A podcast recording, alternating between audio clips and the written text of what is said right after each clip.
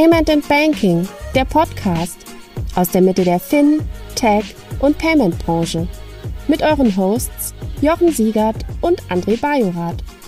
Herzlich willkommen zum Payment und Banking Fintech Podcast. Mal wieder ein Monat vorbei. Der Jochen und ich wollen auf den September zurückschauen. Hallo lieber Jochen. Hallo André. Visa unterstützt aktuell den Podcast von Payment and Banking. Das globale Technologieunternehmen Visa ist weltweit führend, wenn es um digitales Bezahlen geht. Visas Ziel ist es, die Welt mit dem innovativsten, zuverlässigsten und sichersten Bezahlnetzwerk zu verbinden. Und das in mehr als 200 Ländern und Regionen mit globalen und lokalen Kooperationspartnern. Das VisaNet ist eine offene Plattform für Banken, Fintechs und viele weitere Partner. Hier entwickeln alle gemeinsam die Payment-Innovationen von morgen. Die digitale Geldbörse im Smartphone, aus dem Auto heraus bezahlen im Connected Car oder virtuell unterwegs mit Kryptowährungen? Visa ist mehr als eine Plastikkarte. Visas Anspruch ist es, die besten technologischen Lösungen zu entwickeln, um zu bezahlen und bezahlt zu werden. Für jeden und überall. Wie geht's dir? Mir geht's ganz gut. Ähm, ich freue mich dass wir eine kurze Unterbrechung am frühen Abend machen ähm, und ich dann gleich noch in ganz spannende weitere äh, Telcos reingehen darf. Ich wurde gestern beim Mittagessen gefragt, ähm, wo ich denn heute sei. Hm. Und ich sagte, ja, ich bin morgen im Homeoffice, also heute im Homeoffice. Ich weiß gar nicht warum, aber ich habe Homeoffice mir eingetragen. Guckt in meinen Kalender so, äh, kein, Business-Termin notwendig, da ich zu Hause bin, auch kein Privattermin. Und ganz, ganz zu Ende war dann, stand dann Podcast aufzeichnen. Ich so, ah, jetzt weiß ich, warum ich Homeoffice mache, weil ich heute den Podcast aufzeichnen muss. Ja, genau. Ja, ich bin heute aus Berlin zurückgekommen, weil gestern äh, die letzte Sitzung des Fintech-Rats ähm, in dieser Legislatur war und wir ein Abschiedsbild ähm, und natürlich nicht nur ein Bild, sondern halt auch ein Fazit gezogen haben, was so erreicht worden ist. Und das war sehr interessant, weil sich auch ähm, der neue BaFin-Chef der Runde mal vorgestellt hat. War sehr interessant, das mal in der so direkt zu erfahren und so ein bisschen so etwas wie eine Agenda von ihm mitzubekommen. Fand ich super interessant. Also war wirklich gut. Und was ist die Agenda? Wie war's? Also, das, ich werde jetzt nichts irgendwie interner aus dem Fintech-Grad sagen, aber ähm, das, was er, glaube ich, auch schon in der Öffentlichkeit gesagt hat, dass es natürlich mehr technologiegetrieben ist. Und ich habe jetzt äh, gerade auf der Rückfahrt im Zug äh, lustigerweise auch ähm, einen Podcast bei den Mikroökonomen mit Your Cookies gehört. Und wenn du, wenn du dir das anhörst, was Your Cookies dort sagt über die Neuausrichtung der, der Aufsicht, dann passt das ziemlich genau zu dem, was auch gestern Mark Branson ähm, in der Runde gesagt hat. Also ähm, man, es, es wird kein, es wird, äh, also aus, aus der Perspektive wird es schon auch eine harte Regulierung sein und man wird sich halt nicht an der schwächeren Regulierung irgendwo in Europa orientieren. Ähm, aber letztendlich soll es halt sehr neutral sein, also technologieneutral auch sein. Und ähm, dafür muss natürlich, das sagte er auch, die BaFin an der einen oder anderen Stelle einfach auch nochmal Skills aufbauen, nachholen, ähm, um dann halt auch wirklich technologieneutral zu sein und ähm, nicht immer nur nach hinten guckend zu regulieren. Und das fand ich irgendwie, da waren dann sehr, ein paar sehr schlaue Sätze dabei. Ja, dass die, dass die BaFin jetzt nicht weniger stark reguliert wird äh, nach dem Wirecard-Skandal, das ähm, ist ja äh, keine Überraschung. Absolut. Ähm, aber wenn du sagst äh, Cookies, jetzt äh, angesichts des, ähm, und da können wir dann gleich mal dann auf die, auf die News des Monats gehen, aber angesichts äh, des äh, Bundestagswahlergebnisses sieht es ja ganz gut aus, dass er ähm, äh, uns allen erhalten bleibt. Ähm, entweder in der alten Rolle oder vielleicht sogar in einer anderen Rolle, oder?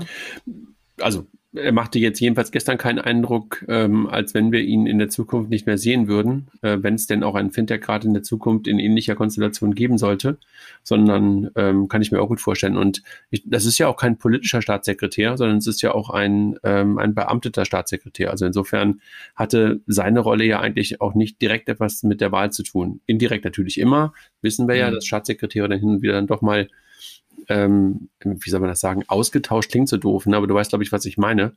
Ähm, ja. Aber da er ja ein, ein verbeamteter ähm, Staatssekretär ist, ähm, hatte das ja keine unmittelbare Folge oder soll das keine unmittelbare Folge haben. Ja, und, und vor allem mit dem äh, jetzt äh, richtigen Parteibuch, ähm, also äh, SPD-Parteibuch, wenn man davon ausgeht, dass äh, die SPD den äh, Bundeskanzler stellen wird. Das vielleicht, aber dann gehen ja auch alle davon aus, dass die SPD aber nicht mehr das äh, Finanzministerium besetzen wird. Da, das stimmt, deswegen meinte ich eventuell auch in einer anderen Rolle. Let's see. Ich glaube, darüber sollten wir nicht spekulieren, sondern sollten einfach schauen, was genau. in den nächsten Wochen und Monaten passiert. Äh, aber genau. das wird ja wahrscheinlich eher noch Monate dauern, wobei sich ja alle gerade Mühe geben, ähm, uns den Eindruck zu vermitteln, dass Frau Merkel ähm, jedenfalls nicht mehr den Rekord von Herrn Kohl einstellen würde. Ich glaube, das wäre der 18. Dezember. Ja, oder sogar die Neujahrsansprache noch machen wird, ja. Ja. Cleo, die holistische Ausgabenlösung unterstützt den Podcast von Payment and Banking. Spesenabrechnungen können so einfach sein, wenn man sie mit Pleo automatisiert.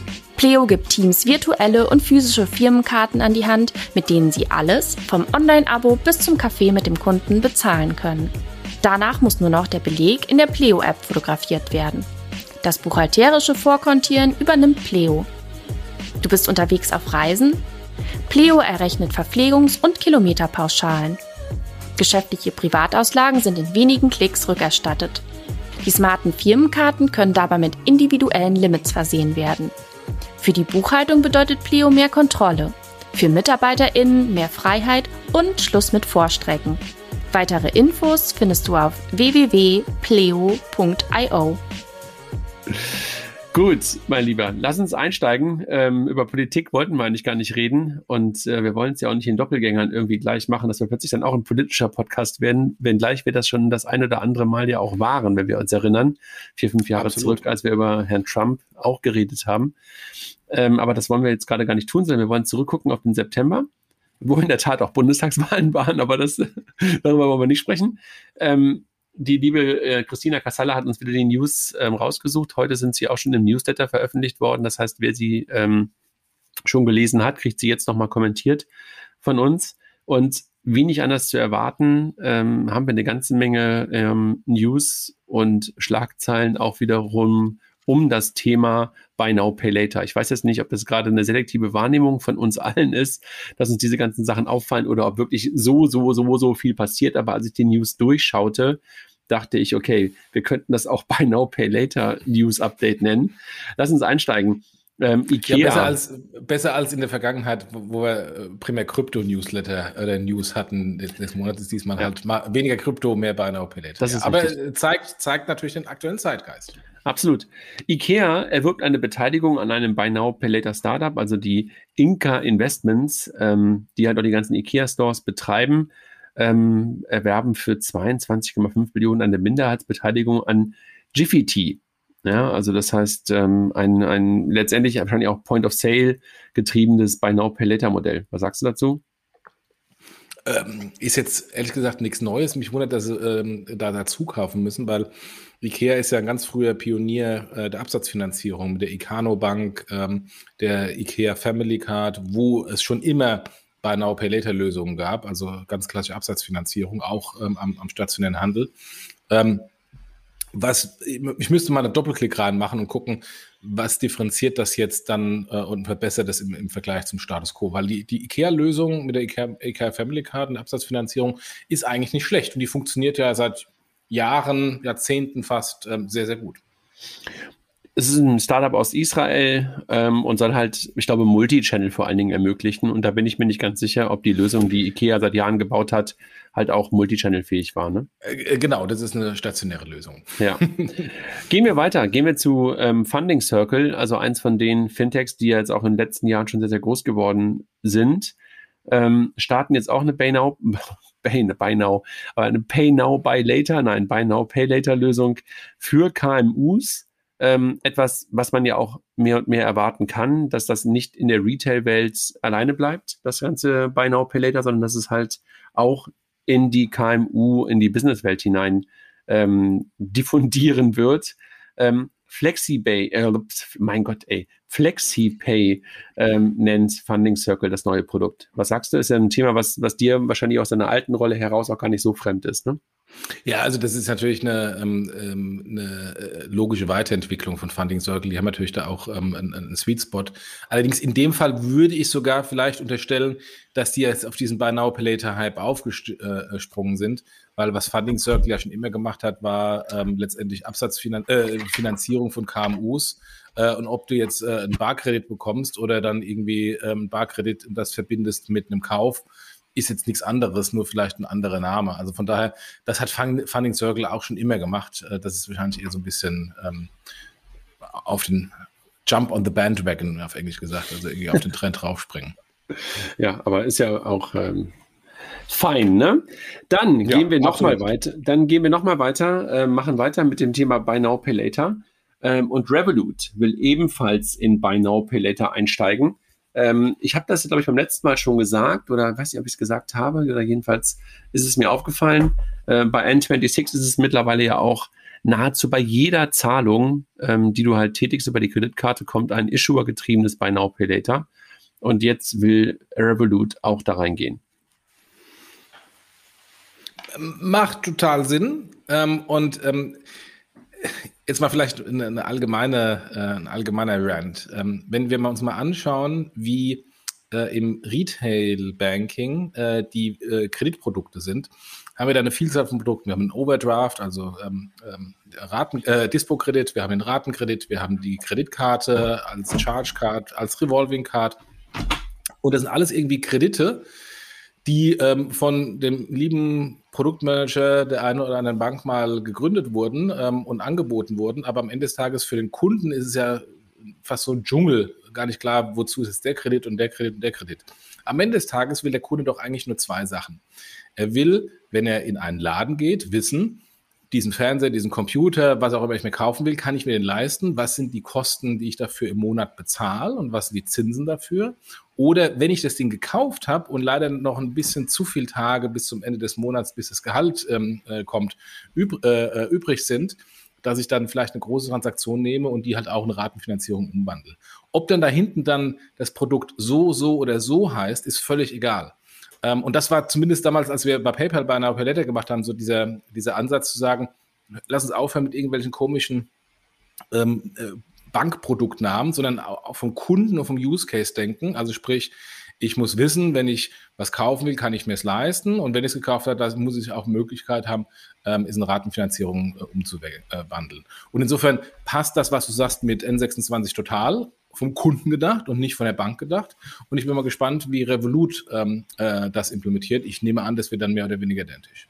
Ja, gehe ich auch von aus. Also ein Issuer-getriebenes äh, Buy Now Pay Later. Ja. Ne? Monzo und Curve starten auch ein Buy Now Pay Later Angebot. Und ähm, ja, bei Monzo zahlen die Kunden Einkäufe über 30 Pfund in drei, sechs oder zwölf Raten zurück. Und die Zinsen liegen zwischen 0 und 19 Prozent. Ist genau das Gleiche. Jetzt muss natürlich äh, sehen, dass Monzo und Curve natürlich äh, ähm, äh, britische Startups sind. Da ist ja Revolving Credit ähm, groß.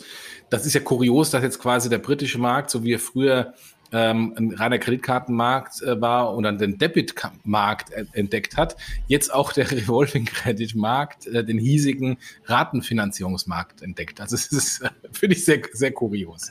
Ja, ich glaube, viele, viele von diesen Modellen sind für uns nicht wirklich etwas äh, Ungewöhnliches, ne? Ja, ja. Ja. Dann PayPal übernimmt den Buy Now Pay Later Anbieter Paydi für 2,7 Milliarden Dollar. Ja, nett. Japan. Äh, also, genau, wollte ich nämlich sagen. Ja, äh, Payday ist ein japanischer, japanischer Anbieter. Ich glaube, PayPal äh, äh, tut da zwei Fliegen mit einer Klappe schlagen. Auf der einen Seite, äh, das Buy Now Pay Later Geschäft von PayPal ist ja primär ähm, ein ähm, ähm, amerikanisch-kanadisches und europäisches Geschäft, also äh, zwei, drei europäische Länder und USA und Kanada ähm, und noch nicht in Asien. Insofern ergänzen sie quasi ihr globales Banner-Palette-Geschäft jetzt mit, mit Japan, was ein riesen E-Commerce-Markt ist. Und die zweite Fliege, die sie schlagen, ist, äh, PayPal hat traditionell im japanischen Markt eigentlich relativ wenig ähm, Relevanz, ähm, weil ähm, historisch PayPal ja in den Märkten sehr groß geworden ist, wo es eBay gab. Und eBay war im japanischen Markt nie sehr groß, weil es da ähm, Rakuten oder Rakuten, ich glaube Rakuten spricht man es aus, mhm. gab. Ähm, und, ähm, und von daher ähm, macht es Sinn, da jetzt von beiden Richtungen äh, so eine Übernahme, also letztendlich sich den lokalen Markt äh, bisschen wieder reinzugehen und, ähm, und äh, eine asiatische ähm, Buy Now Pay Later Lösung mitzukaufen und die dann glaub, in die globale Lösung zu integrieren. Ist schon lustig, dass Japan immer so ein bisschen entkoppelt von ganz, ganz vielen Trends ist in der Fintech-Welt, ne? Also ich glaube, diese Insel ist irgendwie, hat schon was sehr Spezielles. Äh, ich würde nicht nur sagen, der Fintech-Welt generell. Also ähm, das liegt aber auch in der japanischen Kultur, dass die auch hm. so sehr ähm, ähm, Eigen in sich geschlossen sind. Ähm, also ich weiß, wir haben, wir haben eine gute japanische Freundin, wo wir, ähm, ähm, als wir in Japan waren, übernachtet hatten und als wir hingeflogen sind, fragte die äh, Stewardess, wo wir denn hingehen. Wir so, wir besuchen japanische äh, Freunde. Und ich so, wie, ja, sind das Japaner oder deutsche Freunde in Japan? Wir so, nee, sind Japaner. Und, äh, und dann meinte die so, das ist sehr ungewöhnlich, dass ähm, äh, ein Japaner, ein Ausländer oder eine japanische Familie Ausländer übernachten lässt. Das ist äh, im eigenen Haus. Das ist ähm, äh, extreme Gastfreundschaft. Ähm, wir wussten das gar nicht, dass es so was Besonderes ist. Äh, aber das zeigt, ähm, die schotten sich schon so sehr ab. Traditionell ja. seit äh, Jahrhunderten. Ja. Das habe ich auch schon so ein paar Mal irgendwie mitbekommen oder ein bisschen äh, von ein paar Leuten gehört. Und ähm, ich bin gespannt. Ich habe das gerade von meiner Frau ehrlich gesagt ähm, zum, zum, zum Geburtstag geschenkt bekommen, unsere Hochzeitsreise nach Japan nachzuholen. Und deshalb bin ich sehr gespannt ja, das darauf. War, äh, kurios, das war auch unsere Hochzeitsreise, die wir nie gemacht hatten und dann irgendwann mit den Kindern gemacht haben. Genau, und wir haben sie auch nie gemacht, ne? weil, weil damals dann schwanger und ähm, jetzt, genau. Ah, das ist spannend. Ja, dann äh, lass mal offline, dann kann ich dir ein paar Tipps geben. genau. Geldspritze für SurePay ähm, niederländisches Unternehmen, äh, Payment-Anbieter, Finanzierungsrunde von 12,2 ähm, Millionen abgeschlossen. Jo. Ja, und versuchen, versuchen vermutlich dann nach Deutschland zu kommen. Ich kan kannte die ehrlich gesagt nicht so, ähm, aber mal gespannt, was da aus dem Geld gemacht wird. Jo. Dann eine Firma, die in den letzten Tagen ähm, noch mehr Leute, glaube ich, auf die Agenda bekommen haben, beziehungsweise vielleicht auch das erste Mal von ihr gehört haben, ähm, durch einen relativ prominenten Wechsel. Hawk AI aus München, ähm, die halt, wie der Name schon sagt, ähm, durch künstliche Intelligenz, also durch äh, Artificial Intelligence, äh, dabei hilft, ähm, Compliance-Vorgänge ähm, beziehungsweise Compliance, Compliance Needs bei Banken und Finanzdienstleistern ähm, helfen ähm, zu erfüllen und Geldwäsche zu bekämpfen. Ähm, haben A eine Finanzierungsrunde gemacht und B ähm, haben sie jetzt ähm, einen, einen weiteren größeren Fintech-Kunden, nämlich Moss, über die wir letztes Mal gesprochen haben, über deren Finanzierungsrunde. Und sie haben einen neuen COO bzw. CFO, den viele Leute kennen aus seiner jetzigen Rolle noch, Georg Hauer von N26. Was sagst du dazu? Also ja, äh, äh, da kommen wir gleich auf die Personalie nochmal. Ähm, äh, interessanter Move vom, vom Georg dahin. Ähm, äh, kann man jetzt weniger Hawk AI äh, was zu sagen, sondern eher zu, zu N26, weil das Karussell dreht sich da ja, ähm, sehr stark. Ähm, auf jeden Fall guter, guter, äh, guter Gewinn für Hawk AI. Und ja, und ich meine, dieses ganze Thema Geldwäscheprävention, auch da N26, äh, die ja äh, gerade ihre 4,25 Millionen äh, Penalty gezahlt haben an die BaFin für unter 50 Geldwäschefälle. Ähm, ähm, da zeigt, das zeigt es ja, dass vielleicht man äh, das Geld eher in Dienstleister investiert hätte, als ähm, nach Bonn zu erweisen. Ja, das ist wohl wahr. Ja, und äh, die Personale Georg in der Tat ähm, interessant, ne? dass er seine Rolle als, ich glaube, was war er, Dachchef ne? von N26 tauscht ja, ja. Ähm, gegen ja. eine Rolle in einem Startup. Aber die Begründung war ja auch von ihm, dass er schon in vorherigen Finanzierungsrunden bei Hawk AI dabei war ähm, naja, und jetzt hat er ja auch. Und der war finanziert persönlich, oder? Ja, ja genau. investiert. Genau. Okay. Genau. Mhm.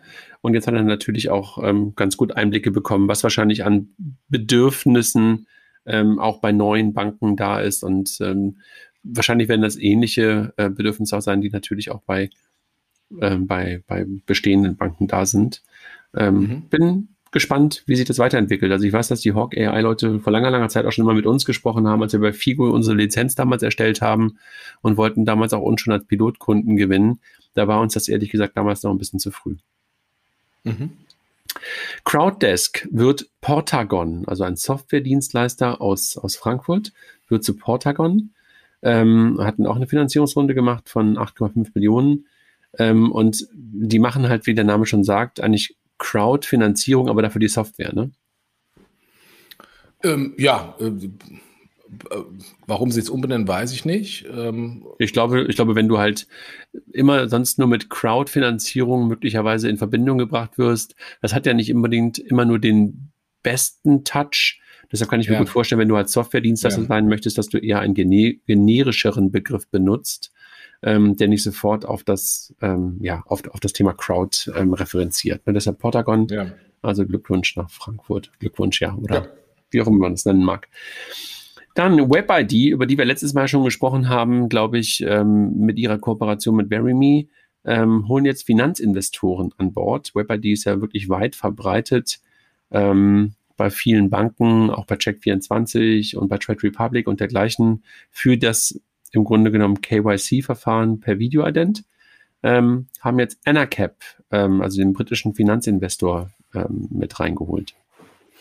Was ein sehr, sehr guter und renommierter Name ist. Ähm, und äh, ja, in diesem, in diesem, in diesem Segment äh, von Ident-Anbietern, was ja extrem fragmentiert ist in Europa, ähm, aber ein, ein, extrem wichtiges Thema versucht zu lösen, ähm, ist das, glaube ich, eine ähm, eine, ein guter Move, da möglichst äh, namhafte Investoren reinzuziehen, die auch äh, tiefe Taschen haben, äh, weil am Ende des Tages ist es ähm, entweder eine ein Geldfrage für eine aggressive Wachstumsstrategie oder eine Geldfrage vielleicht für eine anorganische Konsolidierungsstrategie. Insofern so oder so, wenn ich einen sehr, sehr namhaften ähm, äh, Investor habe, dann bringt das schon mal was. Ich bin gespannt, wie das weitergeht mit dem Identifikationsverfahren, also auch vor dem Hintergrund dessen, was ja jetzt auch von der auf, auf Bundesebene und auch auf, auch auf europäischer Ebene gestartet wurde, ähm, ob das in relativ kurzer Zeit auch eine Alternative sein kann, dass du wirklich mit deinem Perso das Ganze machst. Also da bin ich wirklich, wirklich, wirklich gespannt, wie sich das weiterentwickelt. Ja, vor allem, äh, wir haben jetzt auch gerade hier diese, diese Bundeskanzler-App oder Bundeskanzleramts-App ähm, mit dem äh, Personalausweis und dem Führerschein, die ja am Freitag rauskam und dann irgendwie einen Tag oder zwei Tage später wieder zurückgezogen wurde, weil sie so buggy war. Ähm, das zeigt, das Thema ist nicht einfach. Genau, aber möglicherweise auch ähm, wenn man dann mal was ausprobieren will, ähm, ist natürlich schwierig, mit so einem Thema dann ähm, erstmal auch diese Probleme zu haben. Gleichzeitig ähm, besser als möglicherweise alles zu overengineeren, sofort zu merken, ja, okay, hier geht was schief, ja, rauszunehmen, runterzunehmen ähm, und dann ja. aus den Fehlern zu lernen. Also sonst wirft man sowas ja immer aus solchen Projekten vor, dass man das Ganze halt zu sehr verkopft angeht. Also insofern, das finde ich ehrlich gesagt, sind natürlich bitter. Ähm, gleichwohl muss ich sagen, besser so, ähm, als wenn man noch weitere zwei Jahre gewartet hätte und das irgendwo im stillen Kämmerlein versucht hätte zu bauen. Absolut, ja. ja. Dann die Aralmutter BP steigt bei der Tank-Bezahl-App Ride ein. Das finde ich spannend. Ich glaube, Mastercard ist, glaube ich, auch schon dabei. Ne? Und ich genau, glaube Mastercard auch, ist dabei. Ähm, Mercedes. Zwei, drei, Mercedes? Mercedes weiß ich gar nicht, wer zwei, drei andere ähm, ähm, Benzinanbieter, also Tankstellenketten, sind mhm. auch schon mit drin. Mhm. Also das ähm, finde ich, finde ich eine ganz spannende Entwicklung, weil da kann tatsächlich jetzt mal so ein ein, ähm, ein, ein Branchenstandard etabliert werden. Nutzt du das? Also ähm, ich habe das ehrlich gesagt installiert und in meinen Tankstellen und meine Tankstelle, die an der ich immer vorbeifahre, wenn ich denn mal Auto fahre und auf die Autobahn fahre, das war oder ist immer eine BP. Da ging das nie. Und deshalb habe ich das bisher nie benutzt. Ich habe die App zwar, ähm, aber habe das wirklich noch nie, doch, warte mal, einmal wollte ich es dann machen, da habe ich dummerweise dann vergessen, dass du musst es ja vorher machen. Du musst ja, bevor du anfängst zu tanken, musst du ja die, die Zapfsäule reservieren über die App. Das hatte ich mal wieder vergessen, also habe ich dann versucht, während ich tankte, zu machen, weil man ja Zeit hat. Ähm, aber nutzt du es? Das war eigentlich meine Frage. Also ich nutzte ähm, das Tanken an der Zapfsäule äh, immer in Luxemburg. Also ich bin da nie in die, ähm, oder fast nie in die, ähm, in den Kassierraum reingegangen, weil da ist halt jede Zapfsäule mit einem normalen Payment Terminal und einem Pinpad ausgestattet. Hier in Deutschland ähm, nutze ich es nicht. Nee. Ähm, okay. da, ich weiß auch gar nicht, ob die Tankstelle, ich kaufe, kaufe mir bei so einer Starttankstelle mein, äh, mein Benzin. Äh, ob die das unterstützen, da habe ich zumindest noch nicht gesehen. Ich, ich habe einmal Payback Pay bei Aral genutzt oder versucht zu nutzen. Ähm, ähm, bevor es tatsächlich live ging ähm, oder also noch als es noch ein Beta war, äh, mit auch bezahlender Tankstelle. Ähm, aber ähm, das hat nicht funktioniert. Und dann habe ich es dann gelassen und ich kaufe dann so selten bei Aral ein. Das wird, glaube ich, einfach interessant, auch in den nächsten Jahren, was da passiert rund um das ganze Thema, weil letztlich äh, wird es ja eine spannende Frage sein, was mit Tankstellen überhaupt passiert. Ne? Also mit dem Aussterben des Benziners, ähm, wie das weitergeht und ähm, was du dann halt, wie das Ökosystem rund ums Auto dann aussieht ne? und was du für Apps brauchst. Also da gab es ja jetzt auch gerade die ähm, Ladesäulenverordnung, wo ja jetzt auch wieder die ganzen Pinpads da reingemacht werden, werden müssen, weil momentan ist das ja zum Beispiel auch so ein Fall, wo du eigentlich immer irgendeine App hast, ne, von, von irgendeinem Energieversorger, um dann dein Elektroauto aufzuladen. Ja, Karte, nicht eine App, Karte. Also du hast ja irgendwie so eine Vielzahl von Plastikkarten. Nee, du, du hast auch eine App. Also bei einigen hast du auch eine App, mit der du das okay. dann steuern kannst. Das ist eigentlich fast mal ein, ein Podcast wert, dieses Thema ähm, Elektroladen oder äh, äh, wie heißt das? Ladesäulenbezahlung. Ähm, Müsste man mal ja. fast einen Podcast zu machen. Jochen, ja, ich meine, äh, ja? Nochmal kurz auf, auf Ride zu kommen. Also, ob ich jetzt irgendwie an der, an der Tanksäule bezahle oder eine Ladesäule, das macht wahrscheinlich keinen großen Unterschied. Das ist ja schon klar. Frage das, Integration. das wollte ich damit auch sagen. Also, das ist ja eigentlich sozusagen die Weiterentwicklung dessen, äh, dass, es, dass du eigentlich wegkommst von, von, von der Tankstelle und eigentlich nur ähm, irgendetwas an dein Auto andockst und ob es dann halt der Tankrüssel ist ja. oder halt das, der, der, das Elektrokabel, das ist, ja. glaube ich, egal. Aber du brauchst halt irgendeine Infrastruktur, um es dann halt ähm, abrechnen zu können. Ne? Genau. Ja. Deshalb, ja. Äh, das wollte ich damit eigentlich auch sagen, genau. Lass uns weggehen von dem Thema Payments ein Stück weit und ähm, in Richtung Buchhaltung gucken. Zwei News dort. Einmal Holvi, über die wir ja auch schon ein paar Mal gesprochen haben, ähm, wo ja jetzt der ursprüngliche Gründer die, Furz, äh, die, die, die Firma zurückgekauft hat und jetzt seine neue Strategie ähm, bekannt gegeben hat. Hast du mal reingeguckt? Nee, aber das klingt alles sehr stark nach Contest. Also ja. wollen ja. Buchhaltung, Steuererklärung machen, so, oh ja. ähm, also insofern, das, das, ähm, äh, die, die Strategie von, von Chris äh, auf, auf der Contest-Seite ähm, macht, macht ja ohnehin total Sinn ähm, und wird jetzt nochmal bestätigt äh, da, da von Holvi. Ob jetzt Holvi ähm, eine, eine, eine, ernsthafte Konkurrenz für Contest in, äh, in Deutschland ist, werden wir sehen. Ich, ich nehme dass sie es erstmal in äh, Skandinavien probieren, im Heimatmarkt, weil in Deutschland ja. sind sie ja nicht so groß. Genau, aber das ist ähm, wirklich interessant. Ne? Also dieses ganze Thema, diese Wertschöpfung ähm, aus Bankdienstleistungen, Buchhaltung und dann sofortige Steuererklärung ähm, wächst halt mehr und mehr zusammen. Und das ist auch die nächste News. Accountable aus Berlin sammelt auch nochmal sechs Millionen ein und kümmert sich halt auch wieder um den Longtail, also um Selbstständige und äh, mit Sicherheit dann irgendwann auch um Freiberufler und hilft bei dem Thema Steuererklärung, Steuern und Buchhaltung. Also das hört auch nicht auf, das Thema. Ja, und also äh, ergibt total Sinn, äh, dass das äh, ähm, mit dem Banking zusammen angeboten wird ähm, und nicht getrennt ist. Es ist ja heute schon so, dass Datev und Co. ja über EBIX aufs Konto gehen und die Kontoumsätze laden und dann ähm, mit dem Steuerprogramm äh, verbinden. So ist halt dann umgekehrt. Ähm, mal schauen. Also ergibt total Sinn. Äh, die Frage ist, ob in diesem ganzen in diesem ganzen äh, Buchhaltungs-Steuerberatungsthema eher ein Disruption stattfindet, weil ähm, das ist ja auch so ein geschützter Berufszweig der Steuerberater. Ähm, und da ist ja noch so ein alter äh, Berufsethos. Und, sehr in ähm, Deutschland so, ne? Also ich glaube, genau, das ist ja nur, nur ein Thema in Deutschland. Genau, und, ähm, und von daher äh, ist eigentlich da eher die, die Disruption notwendig, dass man das mal aufbricht und auch im Sinne der Kunden günstigere Konditionen macht. Wir freuen uns sehr, dass Stripe den Payment and Banking Podcast unterstützt. Denn wusstest du, dass das globale Marktforschungsunternehmen Forrester Stripe kürzlich zu Nummer 1 unter den Zahlungsplattformen für Strategie und aktuellem Angebot erklärt hat? Es ist also natürlich keine Überraschung, dass Unternehmen wie zum Beispiel N26, Axel Springer, ShareNow oder Slack Stripe wählen und nutzen, um ihre globalen Zahlungen zu verwalten. Wenn du also auch erfahren möchtest, wie Stripe dein Unternehmen unterstützen kann, dann besuche doch heute noch stripe.com. Denn das ist Stride, um heute zu beginnen. Lass uns auf unseren Sponsor gucken. Mastercard ist ja schon lange Zeit Sponsor äh, unserer Events, unseres Blogs und, und, und dergleichen mehr.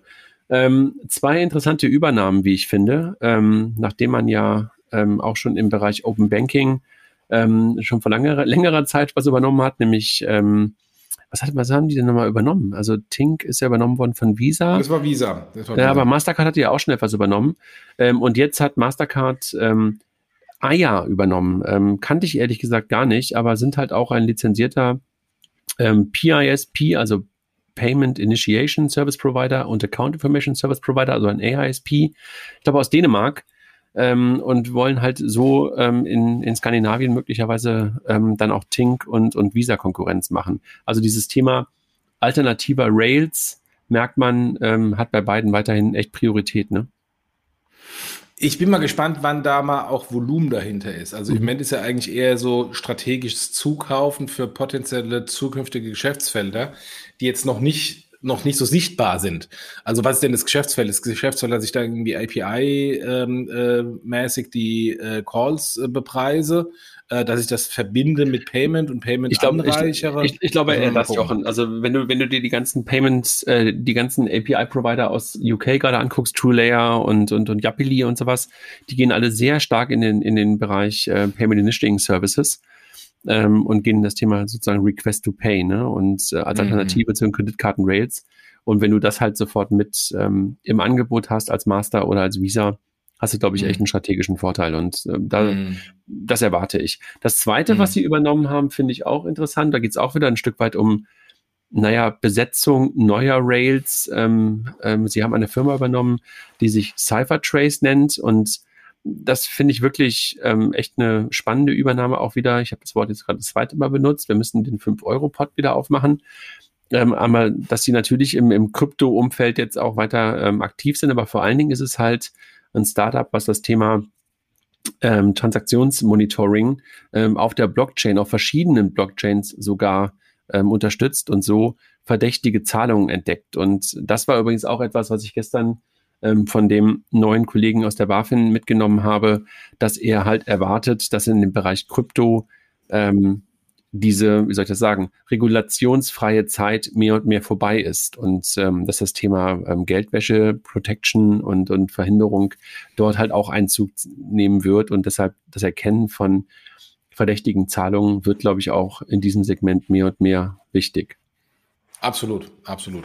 Äh, das bedeutet aber im Umkehrschluss, ähm, die, die, die Suche nach ähm, äh, erfahrenem Personal, die beide Welten äh, bedienen können, also die klassi klassische ähm, Banken-BaFin-Welt und gleichzeitig die Kryptowelt wird noch stärker sein. Also jetzt nicht nur in den Neobanken und Co.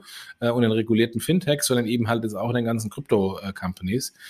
Und der Markt ist da ja leider etwas eng. Also von daher ähm, wird nee, das da, kann ich mir auch gut vorstellen, weil du halt dann auch so etwas wie eine Lizenz wirst benötigen. Ne? Also das hast du ja, ja jetzt äh, schon gesehen ja. bei der Krypto-Verwahrlizenz, ähm, die ja bisher, glaube ich, zwei oder drei Mal in Deutschland erteilt worden ist. Ja. Also das ist, äh, ich glaube, du hast es im letzten Podcast BaFin-Führerschein genannt. Den gibt's ja nicht so, ne? sondern du hast ja für die verschiedenen äh, Businesses aber immer die Geschäftsleiter und ich glaube, den meinst ja. du. Ähm, und klar, da wirst du, glaube ich, den einen oder anderen brauchen, ähm, der dann seinen Kopf hinhält, auch als Geschäftsleiter, der dann auch die Verantwortung im Sinne der Aufsicht genau. übernimmt. Das, genau. Da bin ich mir auch ganz sicher. Ja, und wir haben noch nie so richtig tief in das Thema Neobanken in den USA reingeguckt, aber das ist mir in den letzten Wochen und Monaten immer wieder aufgefallen, sowohl im Bereich Retail als auch im Bereich Small Medium Businesses entstehen auch in den USA mehr und mehr Neobanken. Also das hat man irgendwie so lange Zeit, wie ich finde, gar nicht so richtig wahrgenommen, aber jetzt haben wir hier wieder eine, die nennt sich Varo Bank ähm, mit einer Series E-Finanzierung von 510 Millionen Dollar und auch schon ab einer Bewertung von zweieinhalb Milliarden. Ein Stück weit unter dem Radar, wahrscheinlich deshalb, weil sie auch nur in den USA bisher unterwegs sind, die ganzen Neobanken. Ne? Ja, also ich meine, da gibt's ja etliche große Fintechs, äh, denen man das eigentlich eher zutraut, aber die das nicht machen. Also eine PayPal, eine Stripe ähm, und wie sie alle heißen, ähm, die ähm, ähm, oder eine, eine Square, äh, die ja eigentlich eher prädestiniert sind und auch schon zum Teil reguliert. Ähm, die anderen, klar, kennen wir nicht, weil wir natürlich äh, ähm, ganz selten äh, drüben sind. Aber in dem Kontext, wundert es mich, was denn äh, unsere lieben Freunde von N26 machen, ähm, weil die hatten doch auch äh, eine große US-Expansion mal angekündigt. Da hört man irgendwie auch nichts mehr. Nee, das ist in der Tat so. Ähm, müsste man, glaube ich, mal äh, nachfragen, was eigentlich mit den USA-Plänen ist, die sie ja damals auch nicht mit einer eigenen Banklizenz versehen haben, sondern dort genau, halt auf einen Banking genau. as a Service Pro Provider gesetzt haben. Genau. Ich erinnere mich noch an den Podcast mit Valentin zu dem Thema, so zwei, zwei zweieinhalb Jahre her. Was ich ja, ganz, wenn, wenn ich jetzt mal kurz hier schaue, 510 Millionen äh, Funding-Runde, äh, da muss ich natürlich jetzt als N26 ähm, auch, um erfolgreich zu sein und Skalierung äh, in den USA zu haben, entsprechend mithalten können. Aber, aber Jochen, weißt ähm, du, was ich... vielleicht dann ihren Funding-Issue da. Aber was ich halt wahnsinnig finde, die haben gerade mal 4 Millionen Kunden und eine zweieinhalb Milliarden Bewertung. Tja, Respekt. Lass uns auf die ähm, Freunde und Kollegen von der DKB, auch immer wieder Sponsor unserer Events vor allen Dingen, gucken. Ähm, das Thema Robo-Advisor ist bei der DKB ja ähm, ein, ein Thema, was immer wieder hochgekommen ist. Ich würde, wollte jetzt nicht sagen Running Gag, das wäre gemein. Ähm, ich glaube, so hätte es. Die App, äh, Heinz, die App ist der Running Gag. Hatte, das war Coming Soon, glaube ich, ne? Ah, nee, das war Apple Pay. Ja, Apple ähm, Pay. Aber die App auch seit Jahren Coming Soon. Aber die ist doch jetzt da. Ähm, ja, so halb, ja. jetzt, ich glaube, ich glaube, ähm, also halb, weil ein paar Funktionalitäten nicht drin sind, aber das finde ich ehrlich gesagt bei der Mobile-App meistens sogar gut, weil du dann auch ein paar Sachen abschneiden kannst, die du mobile möglicherweise gar nicht brauchst. Diese Abbildung von äh, Desktop-Apps eins zu eins in der, in der mobilen Welt hatte ich in der Regel für totalen Schwachsinn. Äh, das stimmt, aber was mir auf jeden Fall in der neuen App fehlt, ist ähm, die, ähm, die Fotoüberweisung. Die ist okay. in der alten App drin, der neuen App fehlt sie. Und ja, äh, das sollte schon in einer mobilen App drin sein. Das kommt bestimmt, weil äh, die Kamerafunktion hat äh, die App ja mit Sicherheit auch. Aber lass uns genau. zurückkommen zum Robo-Advisor. Ähm, deshalb, deshalb sagte ich Running Gag, weil das ja dann äh, doch hin und wieder, glaube ich, diskutiert wurde und ein paar Mal angekündigt wurde. Und jetzt setzt man es um mit zwei ähm, Fintechs. Äh, einmal mit Elinbar für die wahrscheinlich ähm, für die Basisinfrastruktur und ähm, Solid West ähm, als, als zweiten Player. Ähm, ja, und soll jetzt ähm, dann wahrscheinlich irgendwann in den nächsten Monaten ähm, dann live gehen bei der, bei der DKB. Ja, ich bin gespannt. Ähm, also ich habe ja meinen einen Robo-Advisor gekündigt, ähm, nicht weil er so schlecht performt hat, aber weil ich ganz ehrlich sage, ich muss da nicht die ganzen ähm, äh, jährlichen Gebühren und Aufschläge bezahlen, äh, nur um so ein paar ETFs zu kaufen. Die kann ich auch so ähm, mit einem normalen Sparplan kaufen. Ähm, und ähm, also äh, generell ist ja auch das ganze Thema Robo-Advisory nicht so eingeschlagen, wie wir vor vier, fünf Jahren eigentlich gedacht hatten. Also sie auch Scalable, ähm, die an Pivot jetzt so ein bisschen hingelegt haben zu einem normalen Trading. Ähm, ja, mal gucken, wie die DKB damit unterwegs sein wird. Ja, dann haben wir ein Thema, was wir eigentlich oben hätten schon ähm, einbinden können, als wir über das Thema Small Medium Businesses beziehungsweise Freiberufler und äh, Buchhaltung gesprochen haben. Bettercard aus Hamburg, die ich ehrlich gesagt bis dahin nicht kannte, äh, bringt auf Basis der Solaris Bank eine Firmenkreditkarte raus ähm, und arbeitet ähnlich wie ein Moss und ähm, einige andere ähm, Pleo ähm, einige andere Fintechs mit Unterkarten, sodass du halt die Buchhaltung über das Thema Kartenzahlungen vereinfachst. Ja, also du hast ja schon gesagt, da gibt es schon ein paar Startups. Was mich bei denen gewundert hat, ich kannte sie auch nicht. Sie haben offensichtlich ein sehr gutes PR-Team, ähm, äh, ähm, weil die waren plötzlich überall sichtbar und visibel ähm, für ein MeToo-Produkt, was andere vor ihnen schon lange, lange rausgegeben haben ähm, und, ähm, und auch skaliert sind. Dafür, dass sie, dass sie da quasi ähm, Late äh, ähm, äh, Cover sind und ein MeToo machen, waren sie, haben sie eine gute Coverage bekommen. Ja. Ja, was ja noch mit drin sein soll, ist ein Bonusprogramm. Ne? Ich glaube, deshalb heißt es, glaube ich, auch Better Card. Ne? Also, dass sofort ein Bonusprogramm mit drin ist. Ähm, let's see. Let's see. Dann, da kennst du dich viel, viel, viel, viel besser aus als ich. Modify, Nelson Holzer und sein Team ähm, haben sich nochmal 20 Millionen ähm, Euro Funding gesichert. Also ähm, erklär den Leuten vielleicht ganz kurz, was Modify macht. Modify, glaube ich, heißen die, aber mhm. egal. Also ähm, machen, machen ähm, Exportfinanzierung, also ähm, äh, lösen das Vertrauensproblem zwischen ähm, internationalen Importeur und Exporteur. Also sprich, kommt die Ware ähm, und, ähm, und kommt das Geld. Ähm, da das ist ja ein ganz klassisches Bankprodukt im äh, Trade Finance äh, Bereich mit dem Akkreditiv. Die machen das im ähm, im Massengeschäft, also im kleinteiligen Massengeschäft, was für die Banken häufig ähm, nicht attraktiv genug ist, wo die Banken auch nicht die entsprechenden Systeme haben. Ähm, es, gibt, es gibt da beispielsweise die ähm, AKA Bank, das ist Tochter von verschiedenen äh, großen Banken, Deutsche Commerzbank und Co., die da auch eine Plattform haben und das auch anbieten. Ähm, und, ähm, und Modify war wohl, also ist jetzt länger schon auf dem, auf dem Markt, war wohl, waren wohl sehr erfolgreich, haben auch ähm, Mask, den ähm, Reederei aus Logistikanbieter, ne? genau, ähm, als, als frühen Investor gehabt. Und da liegt es natürlich nah, dann das eben nicht nur auf die reine Finanzierung zu fokussieren, sondern eher auch in die vorgelagerten Prozesse zu integrieren, also auf der Logistikseite da dann schon das mit anzubieten. Gut, dann schauen wir auf Pair Finance. Äh, Pair Finance expandiert nach Österreich und wenn ich mich recht entsinne an meinen Podcast mit Ramin kürzlich, Ramin Nieromann von Finlieb, war das für ihn so ein, so ein Hidden Champion im Portfolio. Ähm, und das kann man vielleicht auch ein bisschen am Jahresabschluss sehen von Pair Finance, die im letzten Jahr noch ein, ähm, ein Minus hatten und dann dieses Jahr einen Jahresüberschuss von 1,3 gemacht haben. Also im Grunde genommen, ähm, ehrlich gesagt, in Kasso, ne? Ja, ist in Kasso, genau.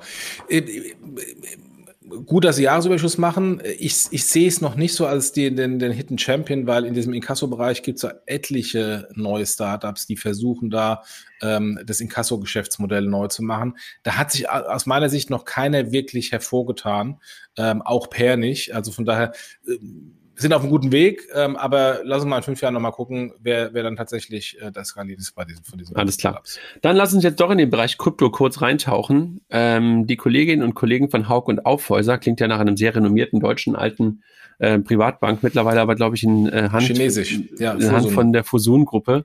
Ja. Ähm, haben etwas dazugekauft, nämlich einen Kryptoverwahrer und nämlich einen von denen, die auch schon die BaFin-Lizenz für Kryptoverwahrung haben nämlich von der Blockson AG den Kryptoverwahrer Capilendo und ähm, haben jetzt eine neue Firma gegründet, die sich Haug und Aufhäuser Digital Custody AG nennt. Also jetzt weiß ich nicht, was da das Geschäftsmodell von Haug und Aufhäuser im Hintergrund ist. Also wollen die wollen die ähm, das als Geschäftsmodell als Custody machen oder ist es eigentlich eher ein Signal, dass Haugen Aufhäuser, die eigentlich eher eine klassische Privatbank, Vermögensanlagebank sind, da ihren Bestandskunden ähm, den Zugang zu Krypto zu ermöglichen? Also ich ähm, glaube, beides kann möglich sein, vielleicht wird auch beides verfolgt. Also, wollte ich gerade sagen. Ich glaube, wenn du halt Krypto als Asset siehst und generell auch daran glaubst, dass du halt weitere digitale Assets als Diversifizierung in ein Privatbank-typisches ähm, Portfolio integrieren willst, musst du ja Custodian sein, solltest du Custodian sein oder kannst du Custodian sein, wenn du das nicht irgendwie sub vergeben willst. Und dafür dann einen zu kaufen, der eine Lizenz hat und das dann in-house zu haben, ähm, klingt nach einem sinnvollen Plan. Und man hat auch in den letzten Tagen, das haben wir, glaube ich, in den Personalien gar nicht drin, noch ein, zwei Personalmeldungen gesehen. Also die haben auch jemand von der deutschen Börse gerade eingestellt, Simon, ähm, also das Ach, heißt, ist hingegangen? Ah, genau. Okay. Genau, also okay. das heißt, da geht's glaube ich, gerade, also es gibt gerade generell so im, in der Frankfurter Szene im Bereich Digital Assets gerade so ein paar äh, Personalmeldungen. Auch der Kollege von der Commerzbank, der Herr Duwe, ist jetzt zu äh, BNY Mellon gegangen ähm, in Frankfurt. Also da sind so ein paar Leute, die in dem, in dem Crypto Digital Asset Space in Frankfurt schon unterwegs waren, äh, wechseln gerade so ein Stück weit die Stühle. Mhm. Oder die Bürotüren, oder wie auch du das nennen willst. Den Homeoffice-Screen. so, Just Trade baut auch sein Kryptoangebot aus. Just Trade ist, glaube ich, basierend auf dem Sutor Bank-Angebot, wenn ich mich, wenn ich mich recht ja. entsinne. Ja. Ähm, gehen jetzt auch in das Kryptosegment und äh, passt, glaube ich, auch zu dem, was die Sutor Bank ja auch schon seit ein paar, fast schon Jahren jetzt auch versucht, nämlich das Thema Krypto zu stärken. Ne? Ja. Also da kannst du unter anderem Dogecoin kaufen. Ach, da kann man es mal kaufen. Okay. genau. will ich zwar nicht, aber. aber halt auch Krypto-ETPs, äh, also ähm, Exchange Traded Products äh, kannst du halt auch dort kaufen. Also sozusagen den ETF, das ETF-Pendant, ähm, dass du ein bisschen ja. diversifiziert bist, kannst du jetzt ja. über das Just Trade Depot ähm, auch kaufen. Dann die Kolleginnen und Kollegen hier aus Hamburg. Wir haben jetzt ein paar Meldungen aus Hamburg heute, freut mich ja. Die Tomorrows, äh, Tomorrow Bank darf man glaube ich nicht sagen, weil sie ja keine Bank sind, aber die Tomorrow Banking Kollegen ähm, haben eine weitere Finanzierung bekannt gegeben, 14 Millionen ähm, und da auch ein neues Testimonial, ähm, ein Model, was ich leider nicht kenne, äh, die jetzt auch als ähm, Investoren mit eingestiegen ist. Ähm, ja, und geht auch wieder mit Crowdinvesting los, sodass du halt auch als Kunde und auch als Nichtkunde ab 100 Euro ins Crowdinvesting wieder investieren kannst. Ja, in dem Kontext haben sie aber auch zugegeben, dass so ein bisschen die Erwartungen äh, sie hinterherhinken im, im Volumen, ähm, was ich persönlich sehr schade finde. Ähm, aber ähm, ja, ich glaube, spricht ja alles dafür in der aktuellen Zeit. Ich glaube, das Ziel war, äh, siebenstellig zu sein und man ist, glaube ich, bei 90.000. Ne? Ja, ja. Da, da fehlt eine Null. Ja. Ähm, ja, absolut. Also ich glaube, sie machen viele Sachen richtig, ähm, aber so richtig den, den Sog haben sie, glaube ich, noch nicht ähm, ähm, erzeugen ja. können. Also irgendwo fehlt, glaube ja. ich, noch der Hebel, wie du wirklich ins Massengeschäft reinkommst. Ne? Also ich glaube, alle ja. reden über das Thema Nachhaltigkeit, aber wir wissen ja selber, wie schwierig das Thema oder wie, ja, schwierig ist es ja eigentlich gar nicht mehr. Aber äh, irgendwie ist ja noch so, ein, so eine Hürde, die man nimmt oder die man nehmen muss, um das Konto wirklich zu wechseln. Ähm, und ich glaube, das hat gar nicht irgendwas mit Vertrauen zu tun, sondern einfach nur mit dieser Lahmarschigkeit, die man an den Tag legt, um wirklich dann sich selber den Tritt in den Hintern zu geben und zu sagen, okay, ich wechsle mein Konto. Ja. Also ich kenne jemanden bei mir in der Familie, der durchaus ein Konto bei denen hat. Ah, okay. Weil es irgendwie eine andere große Bank für Ärzte und Apotheker gab, die ein paar IT-Probleme hatte. Ach. Dann, Apropos, da gibt es jetzt auch zwei, drei äh, Challenger-Banken in dem Bereich. Ja, absolut. Ja, auch Finanzierungslösungen, ne, habe ich auch heute gelesen. Ja. Ähm, vielleicht in, ja. im nächsten Monat in den News. Dann, unser Arbeitgeber übernimmt Better Payment. Ähm, was willst du, willst du was zu sagen? Du, ehrlich gesagt, ich habe jetzt auch nur aus äh, der, der Presse erfahren, beziehungsweise einen Tag vorher ähm, von einer persönlichen Nachricht vom, äh, vom Kilian. Also ich war da null involviert. Warst du da enger involviert? Ich habe es mitbekommen. Ich nehme an, oder? Ich habe es mitbekommen. Okay. Dann sag du doch was dazu. Nein, einfach, ähm, was halt passiert ist, ist, ähm, dass dadurch, ist, dass die Deutsche Bank ja in den in dem Bereich ähm, Merchant ähm, Merchant Payments, Merchant Solution ähm, ja jetzt schon längere Zeit wieder eingestiegen ist, brauchst du natürlich auch Technologie, brauchst du Leute und ähm, es gab halt nicht so viele Targets, die momentan in Deutschland und Europa ähm, da waren und äh, Björn mit seinem, mit seinem Better Payments haben ja so vor knapp zehn Jahren ungefähr diese Plattform aufgebaut. Also noch eine von den moderneren äh, PSP-Plattformen, wenn man das, wenn man ehrlich ist. Ähm, und hatten auch eine ganze Menge gute Kunden schon da drauf. Und ja, erweitert einfach das, das Leistungsspektrum dessen, was Kilian und sein Team jetzt dort aufbauen. Und deshalb passt es halt sehr, sehr gut ins Portfolio rein. Mhm.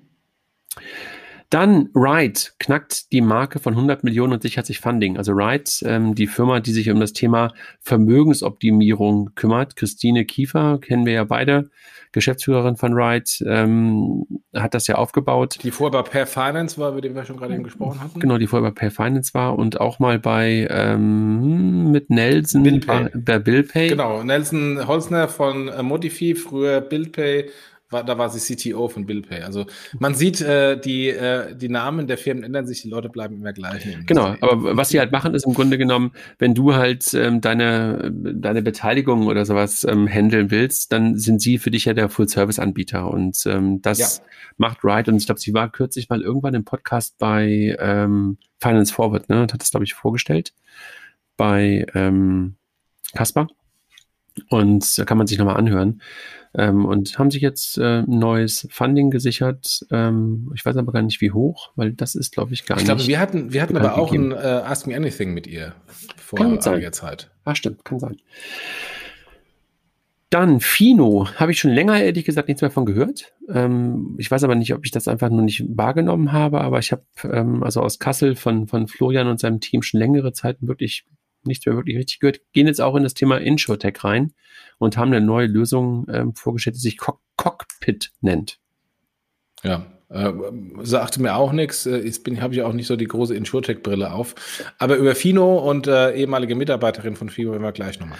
Ja, aber letztendlich geht es hier mal wieder um das Thema B2B, ne? Also sozusagen äh, ja. die Versicherungsberater ja. in die Lage zu versetzen. Ja. Und das ähm, ist ja, glaube ich, auch ein sinnvoller Move zu sagen, wo bekomme ich die Informationen her, um zu sehen, welche Versicherungen im Bestand bei dir oder bei mir oder wo auch immer sind, um dann halt eine passendere Beratung für den Berater ja. durchführen zu, zu können. Die ursprüngliche dann, Idee von Clark und Co., ja. Ja, auf Open Banking aufzusetzen letztendlich, ne? Und, genau. und diese Informationen genau. rauszunehmen. Dann FICO und Fintech Systems werden Partner ähm, und äh, bauen halt äh, bessere Entscheidungsprozesse auf Basis von Open Banking auf Ähm, das heißt, äh, auch da wird wieder Open Banking benutzt. Also es ist so lustig, ne? Also diese ganzen Use Cases sind äh, mir ja vor allen Dingen alle jetzt nicht unbekannt und du merkst mittlerweile, dass es so richtig Commodity, Commodity, Commodity wird und dieses Thema einfach ganz normal wird, dass du halt das Bankkonto, die Informationen aus dem Bankkonto als Basis ähm, für Decisions nimmst, dass du sie für Beratung nimmst. Also wirklich echt interessant. Also ich meine, das ist ja, jetzt muss man aber bei unseren Hintergrundkatalog in den Podcasts reingehen äh, und in, in die äh, Blogartikel. Das sind ja alles Punkte, ähm, die vor allem du in den letzten Jahren immer wieder vorangetrieben hast, äh, sei es auf äh, vom, vom Denken her, auf äh, den Hackathons. Ähm, und jetzt sieht man, ähm, dass halt mit Verzögerung von drei, vier Jahren äh, das alles tatsächlich wahr wird ähm, und, und kommt. Ähm, und äh, insofern spannend. Ähm, ähm, das heißt natürlich für uns, wir arbeiten ja wieder an den Themen, die in äh, oder schreiben die Themen und besprechen die Themen, die in vier, fünf Jahren wieder relevant sind. Ähm, aber ähm, ähm, finde ich, finde ich interessant, dass das jetzt ähm, insgesamt ähm, stärker vorangetrieben wird.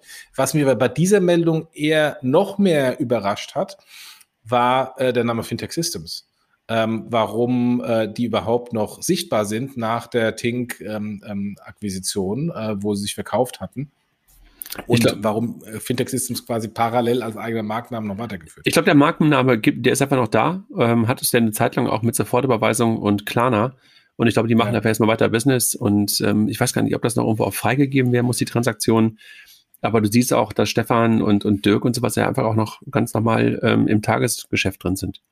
Ja klar, ich, ich neulich erst bei der Money 2020 zusammengestanden. Ja. Dann lass uns auf die Personalia gucken. Ähm, die Commerzbank, eine Commerzbankmanagerin Birgit Rudolf, äh, nee, Rodolf, wo oh, das ist falsch geschrieben, ich bin mir nicht Rodolf, sicher. Ja. Rodolf, ja. wechselt zur BaFin. Ja, gut für die BaFin, ähm, dass da, dass da Know-how hingeht. Ähm, aus Sicht der Commerzbank, ja, also man soll jetzt nicht über Wettbewerber reden, aber es fällt halt auf, dass ähm, da sehr viele Leute ähm, gehen. Aderlass, kann man das auch was nennen. Genau, Matthias genau. Kröner ist wieder da. Also Matthias, wirklich auch einer der Vordenker und Macher. Ich glaube, das muss man, glaube ich, auch sagen, dass man das wirklich auch gemacht hat mit der Fidor Bank. Ist jetzt wieder da und äh, geht ins Gaming. Das verstand ich ehrlich gesagt nicht. Also das, was er da machen will, dass er äh, Gaming ähm, und Payment äh, und digitale Güter verbindet, das, das ist mir sehr nah von meiner alten äh, Big Point Zeit. Aber war Matthias Kröner nicht erst vor drei Monaten äh, bei FinLab als Partner bei dem VC? Ja, gut, aber Partner bei dem VC ist ja, nee, nee, Partner, vielleicht war er nur Advisor.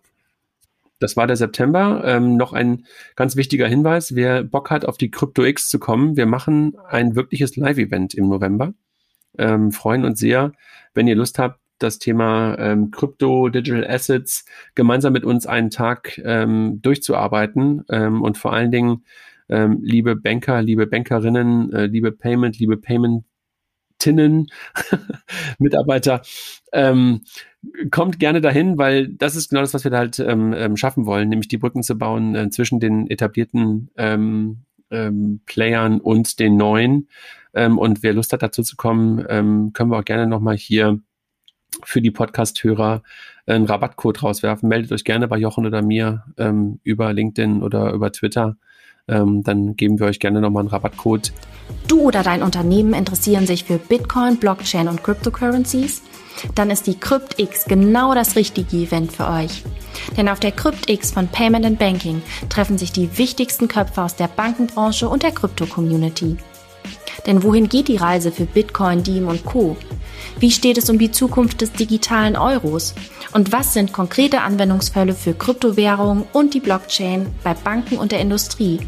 Und wie steht es eigentlich um das Hype-Thema Tokenisierung? All das und viel mehr klären wir auf der CryptX.